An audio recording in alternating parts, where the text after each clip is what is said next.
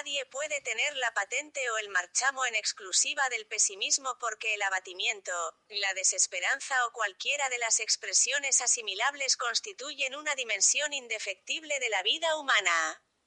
George Steiner nos recuerda que, Selin, entre otros, atribuye a la existencia humana una tristeza fundamental, ineludible. Ello es así por una razón muy sencilla, porque el hombre es un ser racional y la actividad de la razón, el pensamiento, es inseparable de una profunda e indestructible melancolía.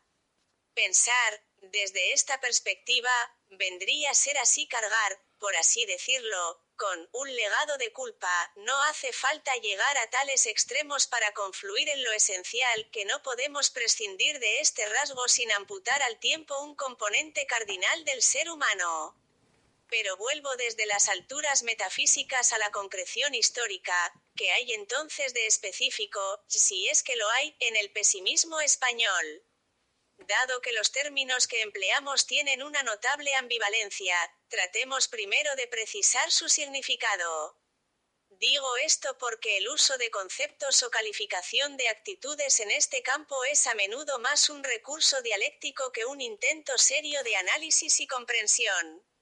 Esa es la razón por la que el tildado de pesimista o su contrario no acepta esa atribución y se refugia en terreno neutral, diciendo por ejemplo, yo simplemente soy realista.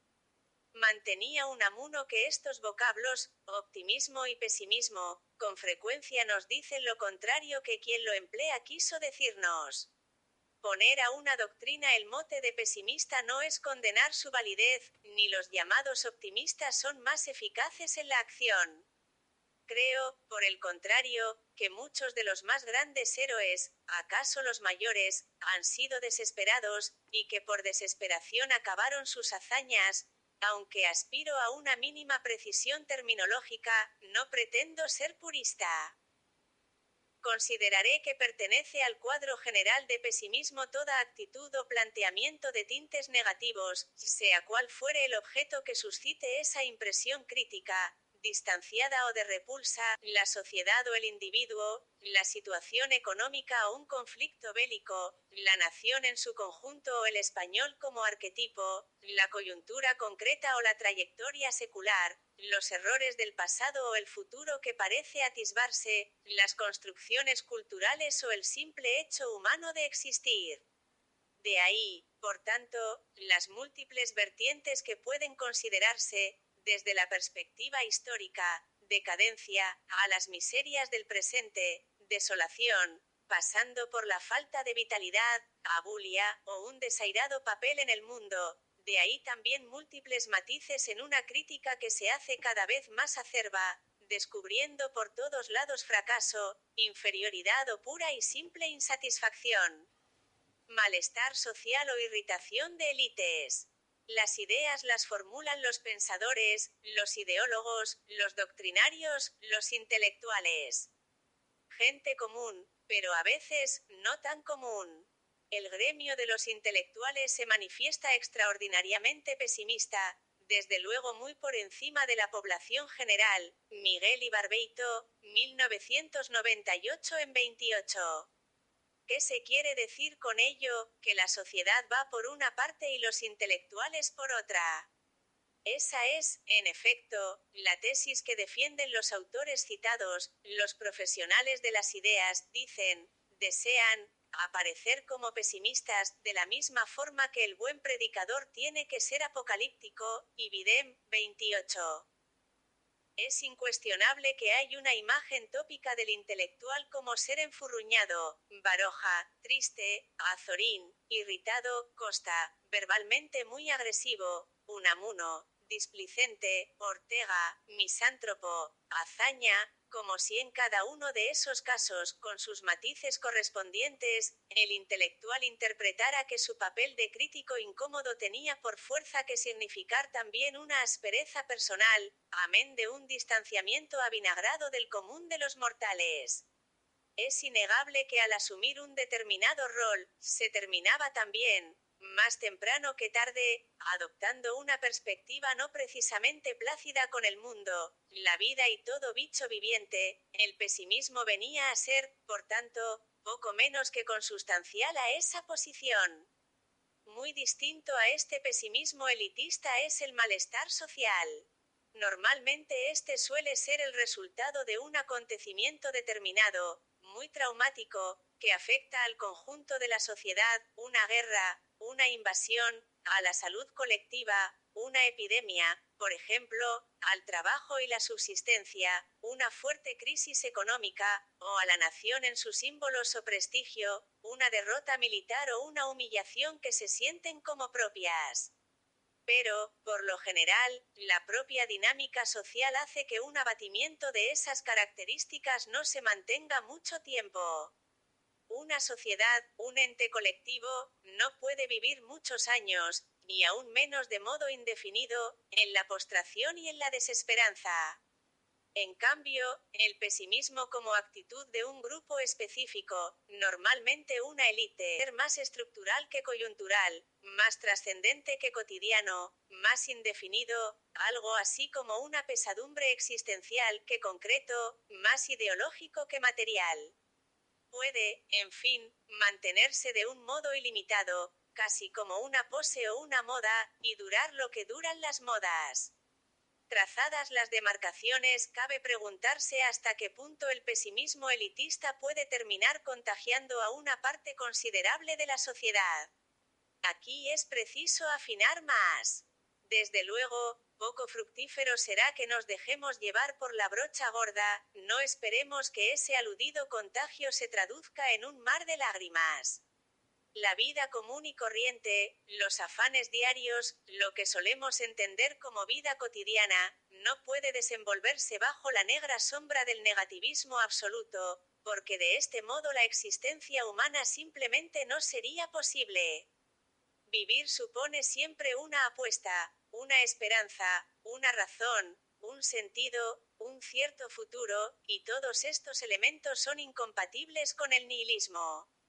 Ahora bien, otra cosa distinta es que sean concordantes y hasta complementarios un vitalismo irreflexivo, el de la vida cotidiana, con un pesimismo en el campo de las ideas. Creo que esta paradoja puede retratar muy bien a la española en muchas fases del arco temporal elegido, el siglo XX, por lo general, descontando algunos momentos críticos, en especial la guerra civil y la inmediata posguerra, el país vive una etapa de progreso sostenido en todos los órdenes, muy patente desde el punto de vista material, industrialización, desarrollo urbano, mejoras sanitarias, avances tecnológicos, mejor nivel de vida, etc. Pero cuando se trata de pensar, de reflexionar sobre nosotros mismos, las cosas no se ven tan claras, tan positivas. Y en este caso ya no me refiero tan solo a las minorías, a los intelectuales propiamente dichos. Quizás porque buena parte de la sociedad ha internalizado el discurso intelectual de negras tintas. Tal vez porque pesa una tradición hipercrítica en términos de decadencia, postración, fracaso. O, simplemente, porque no se puede perder de vista la comparación con los países europeos más avanzados. No me compete ahora mismo dar respuesta a estos interrogantes, pero es evidente que los factores señalados van a pesar a la hora de hacer balance. Por supuesto que hay excepciones. Sería falso o, aún peor, simplemente absurdo hablar de unanimidad en el terreno en que nos movemos. Y también hay grados, desde la crítica templada al escepticismo, desde la mera discrepancia al catastrofismo. Sin embargo, lo que interesa poner de relieve en el caso español es que, a lo largo del siglo XX, por diversas razones que se irán examinando, hay una continuidad del discurso pesimista.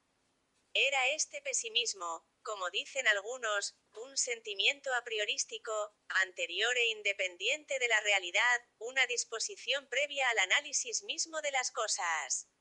Era una construcción cultural, dicho sea en su sentido más peyorativo, como simple ficción, refractaria a la admisión de los hechos, sobre todo si estos eran positivos. Era, como señala Julián Marías, fustigador impenitente de esta zozobra, un descontento injustificado hasta el punto de que el problema estaba en que España no era capaz de estar a la altura de sí misma. Aunque son cuestiones importantes, ninguna afecta a la consecuencia final, la persistencia de un sentimiento negativo que desborda el ámbito intelectual y penetra en la sociedad en su conjunto. La España de los desengañados todo lo dicho no implica que sea inviable escribir la historia desde una perspectiva opuesta.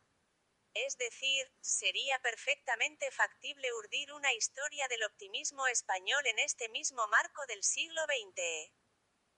Tendría muchas lagunas, indudablemente, pero, por seguir un esquema parejo al que aquí se desarrolla, podría apoyarse en los autores y movimientos que rinden tributo a la nación en sus más variadas facetas, que elogian su legado civilizador, representado por una de las lenguas más importantes del mundo, que se identifican con sus valores espirituales, que asumen sus grandes objetivos en la historia, que se recrin en sus aportaciones artísticas y literarias, que se ufanan de ser herederos de una raza que conquistó América y llegó a los últimos confines del planeta un cuadro, en fin, que exhibiera el orgullo por un ayer glorioso, que se complaciera en un presente recuperador de las viejas esencias y que se mostrara confiado y risueño con un futuro a tono con tan gloriosa trayectoria.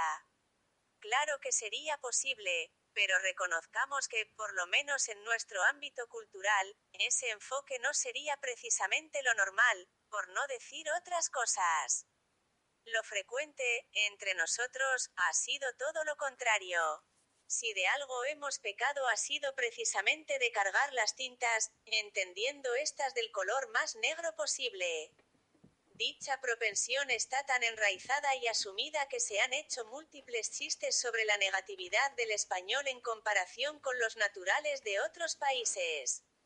La tendencia es tan patente en nuestro medio que, incluso cuando se defiende una óptica alternativa, optimista, por decirlo simplificadamente, no hay más remedio que tomar como punto de partida el negativismo ambiente. Así lo ha hecho Carmen Iglesias, 2008, en un volumen que lleva el expresivo título, tomado de una comedia de Calderón, de no siempre lo peor es cierto, obsérvese que hasta el título en cuestión carecería de sentido si no presupusiera una disposición generalizada a tomar como cierto lo peor. Lo cierto es que para combatir las falsedades e ignorancias de la historia española, los estereotipos, basados en criterios de determinismo y excepcionalidad, es preciso reconocer entre otras cosas que somos un pueblo cuyas élites han interiorizado la leyenda negra de su pasado, dando lugar, por un lado, a un penoso ejercicio de autoflagelación, y, por otro, a un cierto complejo de inferioridad que no deja de asombrar a los propios extranjeros, Ibidem 26. En el ensayismo, el me duele España, Dios mío, ¿qué es España? Y cualquiera de sus variantes ha sido el modo habitual de concebir la nación, entre el lamento y el dramatismo. El patriotismo se ha entendido con una vena trágica, pues España ha sido presentada de manera sistemática como madre ingrata, madrastra que abandona a sus mejores hijos. Una de las obras históricas más aclamadas y citadas en los últimos tiempos, consagrada al estudio del nacionalismo español del siglo XIX, lleva el título de Mater Dolorosa, Álvarez Junco, 2001. Sobran comentarios.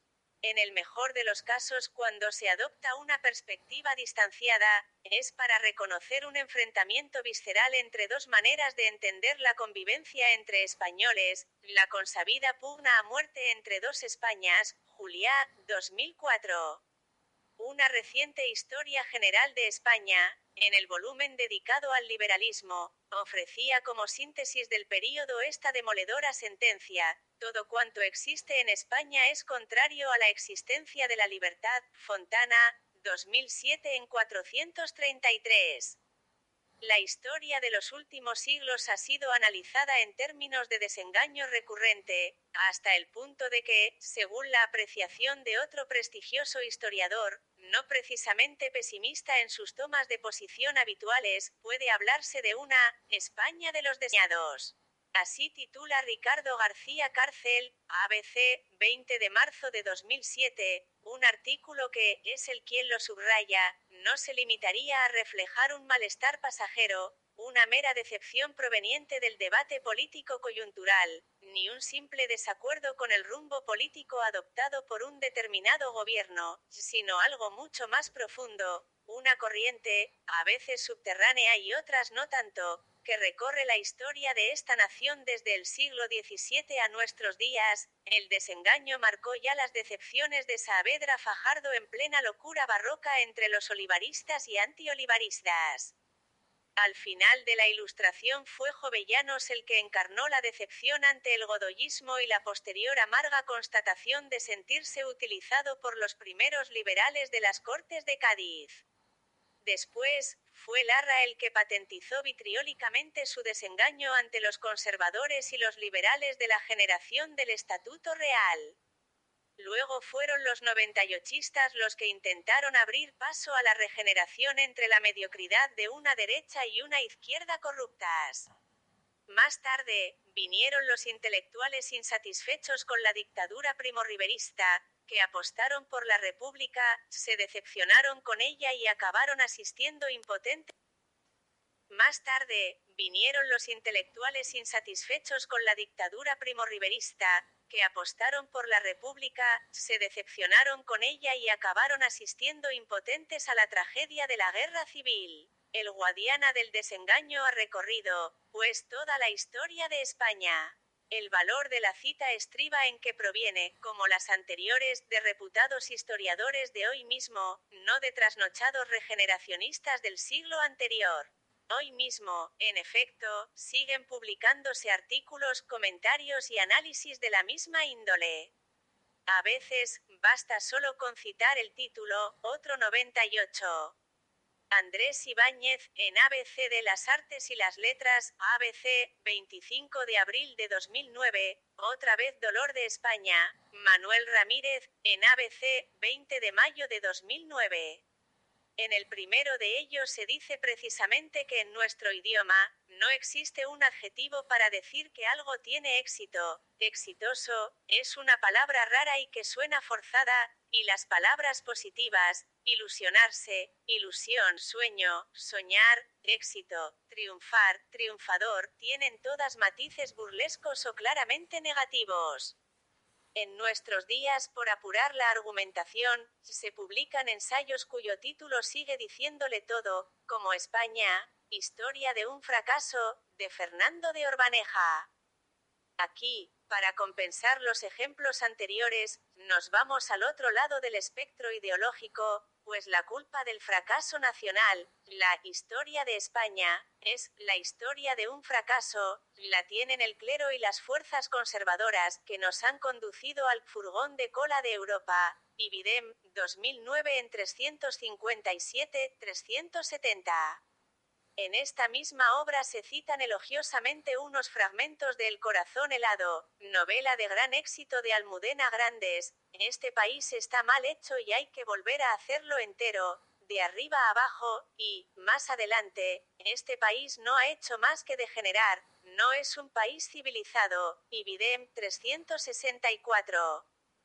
Puede arguirse que esos son fragmentos descontextualizados de una narración, pero el autor no dejó a la duda, pues añade de su cosecha, como desgraciadamente esto es cierto. No pueden obviarse otros fenómenos que, aunque tienen otras raíces y otros ámbitos, terminan por converger en una estimación claramente negativa de nuestra realidad social, política y cultural. Así, el mismo nombre de la nación se evita siempre que es posible desde determinadas posiciones ideológicas, sustituido por fórmulas como este país o el Estado. A buena parte de los españoles les cuesta asumir a España como nación, y encuentran todavía más costoso reconocerse en sus símbolos convencionales, bandera, himno, idioma, etc. no juzgo la pertinencia de tales actitudes, sino que constato su existencia. Balfour y Quiroga, 2007, Bejar, 2008. Una determinada visión de la realidad termina también siendo un factor real con el que hay que contar. La percepción de los hechos se convierte a su vez en hecho insoslayable. La crítica desesperanzada no es solo una valoración, es un elemento con peso específico que configura la circunstancia histórica. Y, en definitiva, todo ello tiene un precio, el pesimismo, respecto de España en su conjunto, la inveterada interpretación de nuestra historia como una serie de errores, como una decadencia ilimitada, lleva al desaliento, a las impresiones de fracaso, de inferioridad y desorden, y engendran en última instancia, Desconfianza en el porvenir, Marías, 1997 Desde el siglo XVII, como mínimo, el pesimismo ha sido históricamente más determinante que las posiciones contrarias en la cultura española. Es la consecuencia de una manera de entender la religión, sufrimiento, renuncia, agonía es el peso de una historia concebida como temprano esplendor, el imperio, seguido de una larga decadencia. Es, como dicen otros, el resultado de la pobreza y sequedad de nuestra tierra. Ha sido determinante nuestra posición extrema en el continente europeo para el desarrollo de una extremista concepción de la vida, la llamada desmesura hispana, del ascetismo al quijotismo. Probablemente han intervenido esos factores y otros muchos. No es cuestión que debamos ahora desentrañar. Nos interesan más los efectos que las causas. Y los efectos son, en definitiva, una concepción doliente de la vida, una desengañada visión del mundo y, lo que más nos concierne, una negativa consideración de nuestra convivencia como sociedad y nuestro devenir como nación.